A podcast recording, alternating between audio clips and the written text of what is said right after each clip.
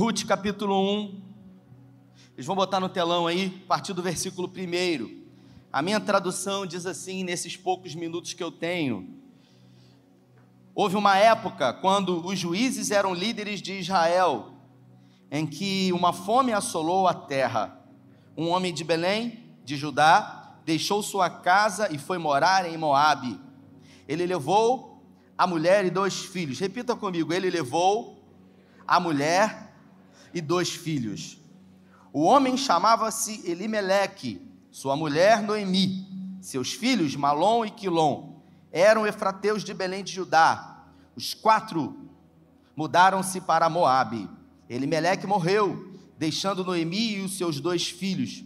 Os filhos se casaram com mulheres moabitas, e a primeira se chamava Orfa e a outra Ruth. Eles viveram ali dez anos. Repita comigo, dez anos, por favor.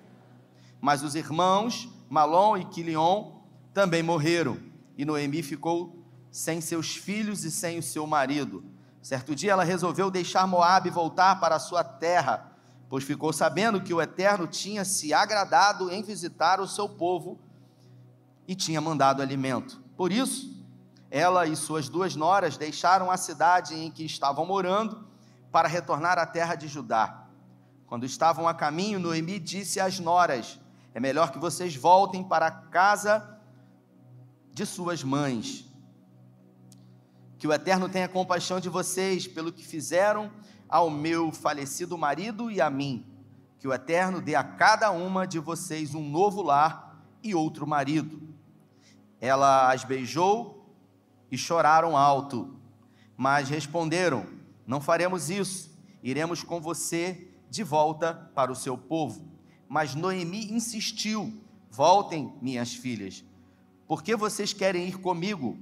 acham que ainda vou ter filhos e que eles vão se casar com vocês no futuro? Voltem, minhas filhas, para casa. Estou muito velha para ter marido. Mesmo que eu dissesse, ainda há esperança, e hoje mesmo me casasse e tivesse filhos, vocês esperariam até eles crescerem?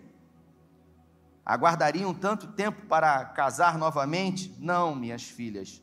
Para mim, essa é uma experiência muito amarga, mais do que para vocês. O Eterno foi severo comigo. Vou repetir. O Eterno foi severo comigo, disse ela. Elas começaram a chorar outra vez. Orfa beijou sua sogra e se despediu. Mas Ruth a abraçou. Noemi ficou com ela. Noemi disse: Venha, veja sua cunhada, voltou para casa para morar com o seu povo e os seus deuses volte com ela. Mas Ruth disse: preste atenção, por favor, não me force a abandoná-la, não me faça voltar para casa. Onde você for, eu também irei. Onde você viver, ali eu viverei. O seu povo será o meu povo, o seu Deus, o meu Deus. Onde você morrer, também eu morrerei e ali serei sepultada. Que o Eterno me ajude, nem a morte nos separará quando Noemi percebeu que Ruth estava determinada a acompanhá-la, desistiu de tentar convencê-la a ficar. Então as duas foram para Belém. Quando chegaram a Belém, a cidade inteira comentou: Será que é mesmo Noemi? Depois de tanto tempo, ela está de volta? E ela respondeu: Não me chame Noemi, me chame Amarga. O Todo-Poderoso foi severo comigo. Saí daqui cheia de vida mas o Eterno me fez voltar sem nada, apenas com a roupa do corpo. Por que vocês me chamaram de Noemi? O Eterno não, o Eterno não o faria. O Todo-Poderoso arrasou comigo. Foi assim que Noemi voltou para Moabe com Ruth, a moabita. Elas chegaram a Belém no início da colheita da cevada. Feche os seus olhos se você pode. Pai, essa é a tua palavra e nessa noite pedimos que em graça o Senhor ministre aos nossos corações. Que o Senhor tenha liberdade, pois o Senhor não precisa de tempo, o Senhor precisa de espaço para falar e para fazer. Oramos com fé em nome de Jesus. Amém. Esse texto é um texto muito rico. O livro de Ruth é uma é uma poesia, são quatro capítulos que falam da história de uma família que viveu de uma forma traumática a crise, a famosa crise que assola a vida de todos um dia chegou para essa família. Uma família que vivia em Belém. E eu queria que você se atentasse para esses poucos minutos que eu tenho sobre essa história. Noemi, uma mulher que havia se casado com um homem chamado Elimeleque, constituíram uma família, eram de Belém, tinham posses, tiveram filhos, tudo corria perfeitamente bem para aquela família, até que na época dos juízes, nós estamos falando desse tempo, uma grande crise assolou a cidade de Belém e toda a região da Judéia. Uma crise que assola a vida de todos de tempo em tempo. Essa famosa crise que chegou no Brasil algumas vezes, chegou em Cabo Frio recentemente. Essa crise que nos faz tomar algumas decisões. E não foi diferente com essa família. Num tempo de crise, a Bíblia fala que o sacerdote, que esse homem, o marido, o chefe da casa, chamado Elimeleque, ele decidiu tomar uma atitude. Ao invés de ficar em Belém, tinha casa, tinha posses, tinha propriedades, ele resolveu sair daquela cidade e ir para uma outra região. O texto diz que ele levou a sua esposa e seus dois filhos para uma cidade de Moabe. E lá ele começou do zero. Decidiu sair da sua terra natal e ir para uma terra estrangeira, ser imigrante numa outra cidade, num outro país, numa outra região. E é muito comum, quando a crise chega, muitas pessoas têm a, a predisposição de não enfrentar a crise e de fugir. A Bíblia ela fala alguns momentos onde homens e mulheres viveram um tempo de crise e ao invés de enfrentar a crise, resolveram fugir dela. Todo ser humano, quando ele se encontra diante de algumas dores, de alguns temores, entre duas dores humanas, o ser humano ele sempre vai escolher a menor. Eu vou repetir.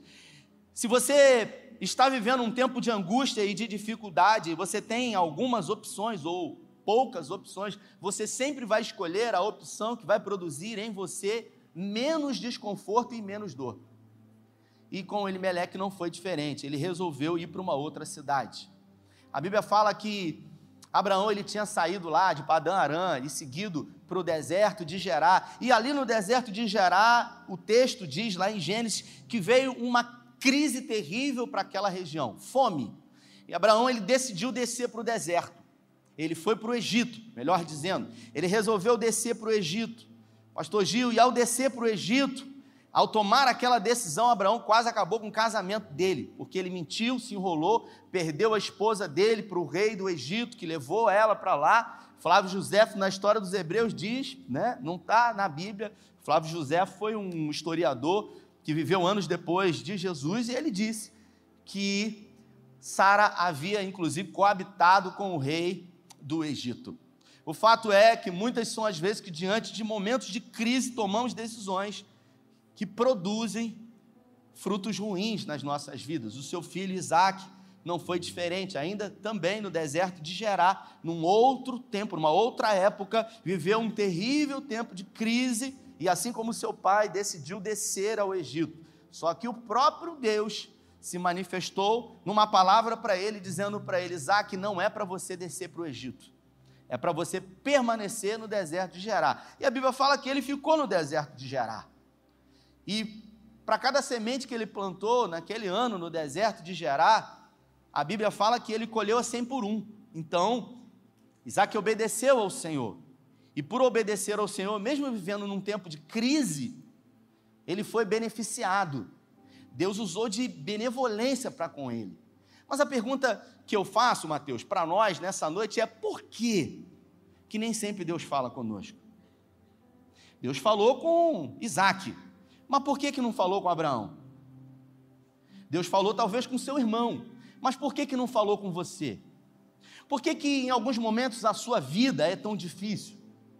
Por que, que diante de algumas situações você inevitavelmente tem que passar por coisas desconfortáveis, desagradáveis e às vezes até momentos de humilhação, de vergonha? Por que, que na minha vida é assim? A crise ela sempre vai trazer para nós perguntas inquietações, inquirições sobre os porquês, por que, que eu estou passando por isso?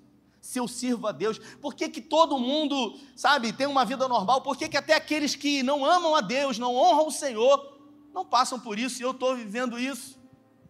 Noemi aqui, ela começou a declarar que todo o mal que ela estava vivendo e sofrendo era exclusivamente uma espécie de castigo de Deus. Ela disse que realmente Deus tirou ela para maltratar. Deus resolveu pesar a mão sobre ela.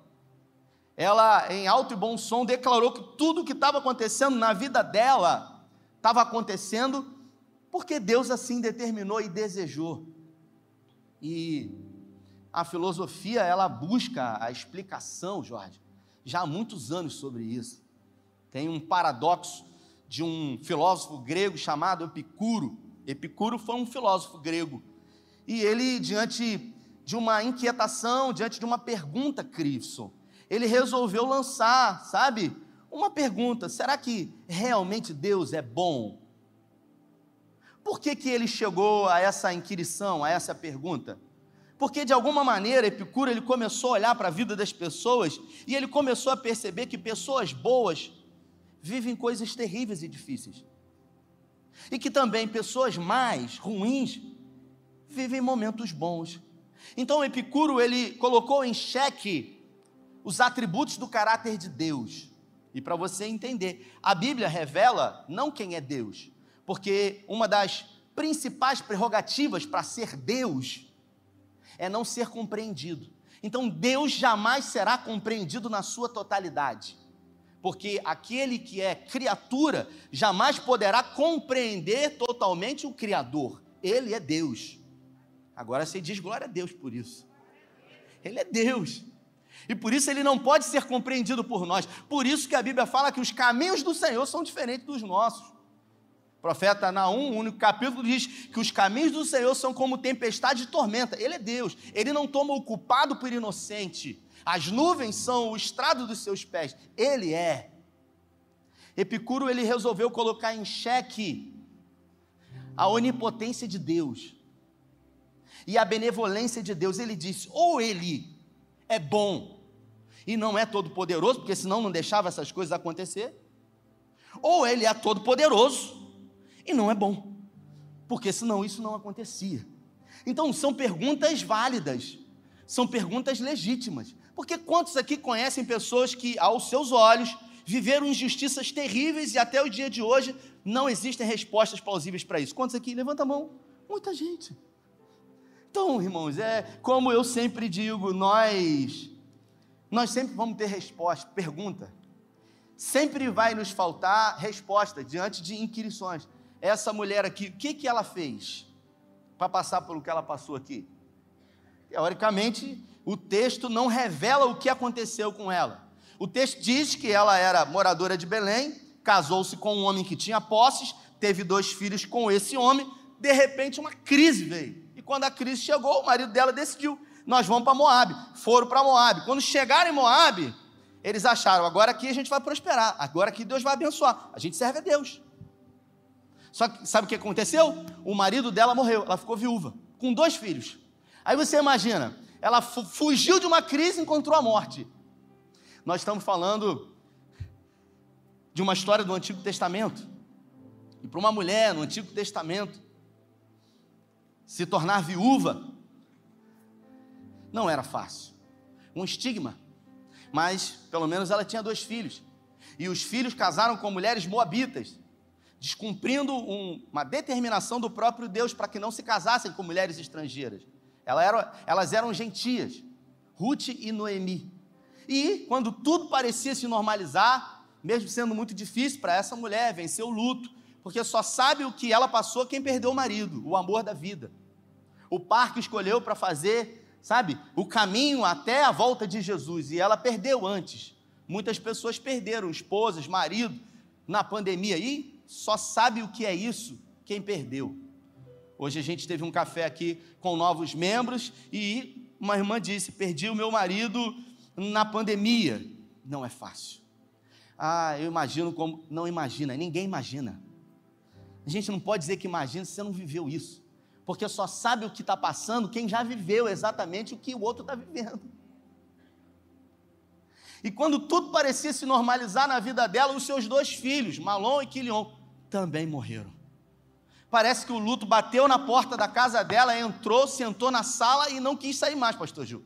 Sentou na sala, cruzou os braços, a morte e falou: Vou ficar aqui e vou produzir uma desgraça. Os dois filhos morreram. Ficaram as duas noras. E a gente sabe que existe aí, culturalmente no Brasil, né, Vinícius? Um grande problema entre sogra e nora, né? As brincadeiras que o dizem aí, né? Esses problemas, né? Eu tenho a minha sogra. Sogra não é sinônimo de alguma coisa positiva, pelo menos culturalmente no Brasil. Quando a gente fala sobre sogra, a gente tem uma uma imagem deturpada sobre o que é ser sogra. Sogra é pior, é pior. Tem aqui a nora e a sogra aqui na frente, aqui as duas aqui. Elas já estão assim se, se acotovelando aqui, gente. Ó. Separa aí, gente, por favor. E essa essa mulher, ela começou a sofrer isso. Perdeu a terra natal, os bens que possuía na sua terra de origem ela perdeu o seu marido, ela perdeu os seus filhos e ela decidiu voltar para casa. Ela ouviu falar que Deus havia usado de benevolência com o seu povo em Belém e ela resolveu voltar. Só que ela disse para as suas noras: Olha, não precisam ir comigo, fiquem aí. Vocês são jovens, vocês podem casar, vocês podem constituir família. Eu não, eu sou uma mulher que foi vitimada pelo, pelo que Deus resolveu produzir na minha vida. Afinal, Deus resolveu me castigar. Ela, ela diz com todas as palavras. Então ela pede para que as suas noras voltem para as suas casas e ela diz: saí daqui cheia de vida, mas Deus me fez voltar sem nada, apenas com a roupa do corpo. Deus arrasou comigo, me fez. Disse ela: Não me chame de Noemi. Me chame de Mara, que quer dizer amargurada. As pessoas diziam, não é a, a Noemi, aquela que saiu daqui com o marido, com os filhos, com a família, foi tentar num outro país. Olha como que ela voltou, ela mesma. Gente, olha como que ela está mal. Olha, olha, como que essa mulher envelheceu, olha o sofrimento produziu na vida dela. E ela disse: Olha, não me chame de Noemi, não, porque eu sou uma mulher amargurada. Sabe quando a gente vive dores e a gente não consegue superar essas dores? E essas dores produzem dentro de nós amargura, ressentimento. São sentimentos sentidos várias vezes. Eu sinto e eu ressinto. Ressentimento. E a gente precisa responsabilizar alguém. E normalmente a gente vai buscar um responsável projetando para aquilo que a gente não conhece. Ou seja, é um pecado oculto, é alguma maldição, é alguma coisa que aconteceu, ou quando a gente não sabe o que acontece, porque nós que somos crentes, nós que somos cristãos, quando nós não temos resposta, nós relativizamos. Então, imagina, um crente vai fazer uma prova no concurso público. Ele estuda ou não estuda? Não, não interessa, não importa. Se ele é crente, ele vai fazer a prova. Ele estava convicto de que ele precisava passar, ele queria passar. E quando ele faz a prova, gente, e ele não passa, as pessoas perguntam: e aí, como é que foi? Ele não passou. Todo crente diz a mesma coisa. Quem sabe o que, que ele fala?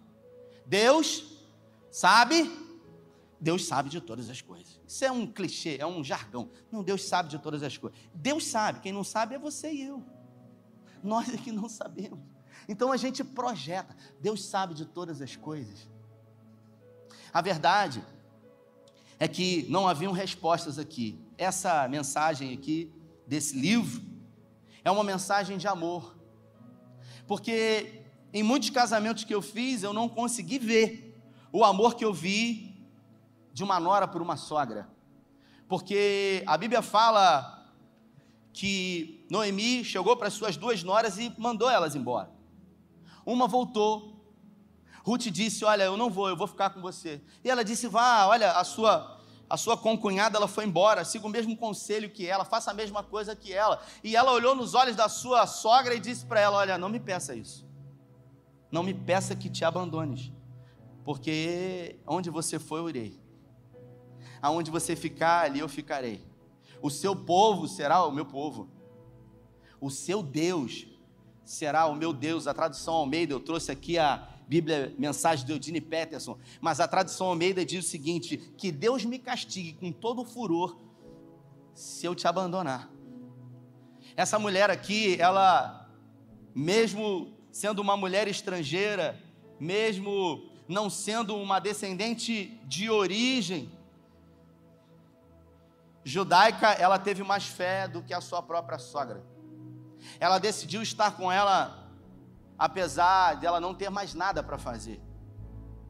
É uma prova de lealdade, eu queria que você entendesse, porque lealdade não tem a ver com aquilo que a gente tem. Lealdade tem a ver com aquilo que nós somos. Porque a gente, a gente tem a certeza de que nós temos pessoas leais ao nosso lado, é exatamente quando nós não temos nada para oferecer para esse alguém. É uma fala do padre Fábio de Melo, que diz no momento da velhice. Quando a gente chega na velhice, a gente sabe quem são as pessoas que realmente nos amam. Eu, a minha mãe que me criou, a minha avó, ela tem 96 anos. Ela me criou desde oito meses de idade. Me deu banho, botou roupa em mim, me educou, de vez em quando lanhava, educava. Ela foi útil para mim. Quando eu era indefeso, quando eu não podia fazer nada, ela resolveu cuidar de mim, ela resolveu me amar, ela decidiu. Ela me elegeu como um filho dela. Só que a idade chegou para ela, 96 anos, alguns anos atrás, ela teve um, um, ela teve um derrame e esse derrame começou a debilitá-la muito. Hoje, duas vezes por semana eu vou lá, dou banho nela, dou comida para ela. Ela não me conhece. Não faz diferença nenhuma para ela eu estar ou não estar lá, porque ela não me conhece. Mas eu tenho uma aliança com ela. Mesmo ela não me conhecendo, e às vezes, quando estou dando banho nela, ela me belisca. Porque ela não quer tomar banho. Ela me machuca sabe? Mas eu tenho uma lealdade por aquilo que ela já fez comigo. Os últimos dias, meses ou anos, não importa o que ela faça, eu jamais deixarei de estar lá. Por quê? Porque eu sei o que foi feito por mim.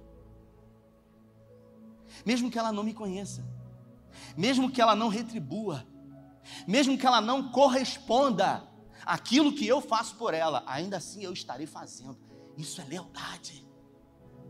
Porque Noemi não tinha nada para oferecer para Ruth. Noemi não tinha mais nome, não tinha dinheiro, não tinha mais filhos, não era ninguém. Mas para Ruth ela era alguém importante. E sabe o que, que eu olho para essa história e eu vejo claramente? Por mais que numa visão macro, a gente não consiga ver Deus, porque o único livro da Bíblia, né, Pastor Gil, que não fala o nome Deus no livro, mas ele é recheado da presença de Deus de uma forma velada. Deus não se apresenta especificamente, nominalmente nesse livro, mas ele está presente em tudo, porque você já deve ter ouvido eu falar sobre isso. Por pior que possa estar sendo a nossa dor, o momento que a gente está vivendo, Deus sempre coloca alguém. Deus ele sempre coloca alguém. Ela perdeu o marido, o amor da sua vida, ela perdeu a herança, os seus dois filhos, mas Deus colocou alguém que, apesar do que ela viveu, ela não ficou só. Uma mulher que foi capaz de amar mais do que talvez os filhos.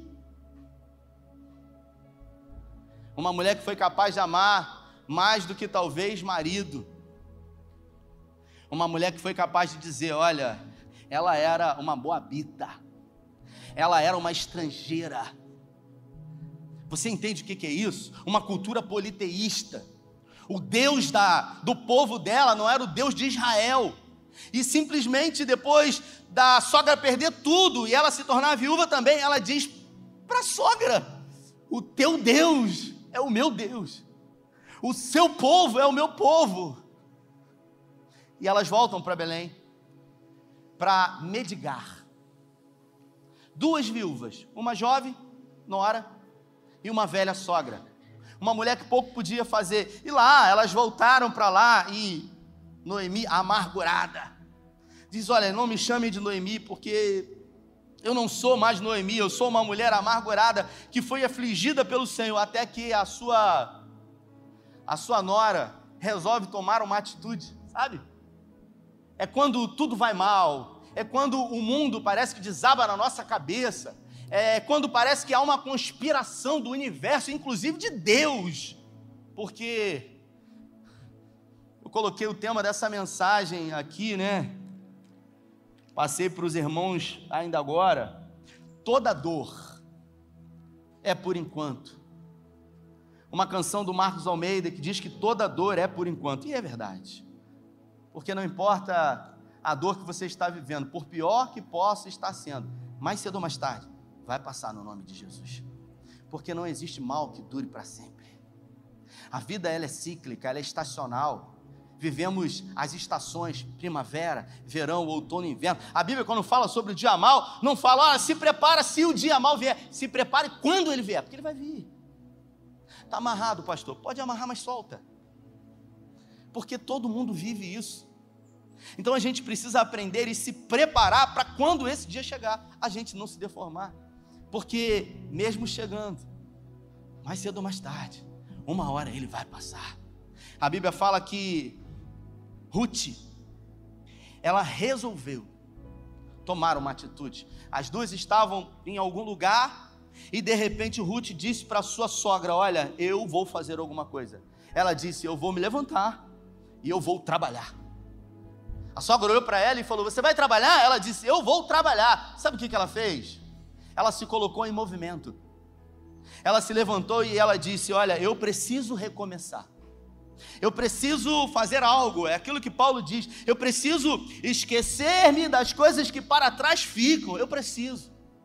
Em alguns momentos na nossa vida, a gente precisa voltar a caminhar. A gente precisa estar disposto a recomeçar, por pior que possa ter sido a nossa perda.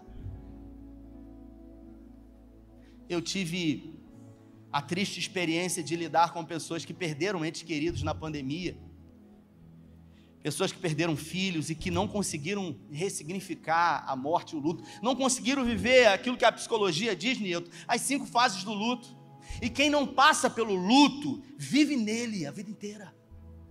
É gente que deixa o filho, o quarto do filho, exatamente como o filho deixou. É gente que quer cristalizar e viver aquela dor, sabe? E não sabe o mal que está se fazendo. É preciso recomeçar. É gente que muitas vezes eu atendi no gabinete nesse tempo que botou dinheiro em lugares e perdeu tudo. Pastor, eu perdi tudo que eu tinha. Não, você não perdeu tudo que você tinha, porque você está aqui. E quando você nasceu, você nasceu sem nada. E você conquistou. E se você se levantar no nome de Jesus, você vai conseguir conquistar tudo novamente. Agora, é preciso querer recomeçar. Ruth decidiu, eu preciso recomeçar. E ela foi em busca do novo. Do novo que ela nem sabia que existia. Você sabe o que ela foi fazer? Ela foi catar espigas em lugares onde estavam tendo colheita. Existe uma lei levítica que diz que pessoas pobres, viúvas, têm direito de catar as espigas, sabe, que são jogadas pelos ceifeiros quando eles estão colhendo. Eles pegam a espiga que não é tão boa, então eles jogam fora. E é dada a oportunidade dessas pessoas catarem isso, esse resto, para poder produzir subsistência disso. Até que um dia ela chegou numa propriedade de um homem chamado Boaz, que era parente de Noemi. E Boaz começou a observar. Boaz era um empresário rico, um fazendeiro, e ele começou a observar aquela jovem chamada Ruth, de boa aparência. E ele perguntou: quem é essa jovem? E disseram para ele: Olha, ela é a nora de Noemi.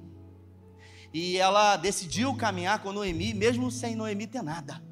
Porque ela já não tem mais nome, não tem marido, não tem posse, não tem nem nome, porque ela quer ser chamada de amarga, de Mara. E aí Boaz falou: peraí, mas essa atitude dela é uma atitude diferente, porque não é toda nora que faz isso com a sogra, ainda mais com a sogra. Então o testemunho daquela mulher diante da dor começou a reconstruir um novo caminho para ela. Você entende que na vida tudo é a partir das nossas atitudes, tudo é a partir de uma decisão de que a gente precisa recomeçar, e ela recomeçou. E Boaz começou a observar o comportamento dela e disse para ela: Olha, você pode, não precisa catar mais em nenhum outro lugar, você pode ficar por aqui. Você pode ficar aqui que eu já dei ordem aos meus empregados para abençoar você. E ele chamou os empregados no canto e falou: Ó, quando vocês estiverem debulhando, tirando o milho, vocês jogam mais espigas para que ela possa catar. Aquele homem começou a usar de benevolência, e quando ela chegava em casa e falava com a sua sogra, a sua sogra começou a ver através do testemunho dela o favor de Deus. Ela falou: só pode ser bondade do Senhor. Aquilo que havia morrido no coração dela, por aquilo que ela achava que Deus havia produzido, começou a dar lugar à esperança novamente. O profeta Zacarias diz que a gente não pode desprezar os pequenos começos. Tudo que começa grande, irmãos, é monstro.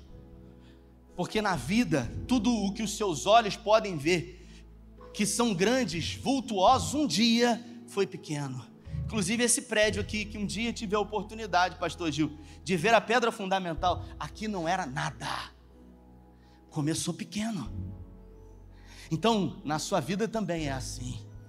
Até que Deus dá a oportunidade dessa mulher, resumindo a história por causa do tempo, de se casar com Boaz. Uma mulher estrangeira, uma moabita. Ela era uma gentia e da relação dos dois, eles tiveram um filho, um lindo filho, um filho que a Bíblia fala que foi o avô de Davi, do rei Davi, foi o pai de Jessé. Uma história rica, cheia de altos e baixos, imperfeita, como a minha vida e como a sua vida.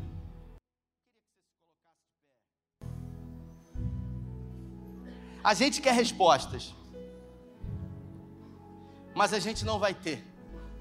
O que a gente tem é sempre uma oportunidade de recomeçar.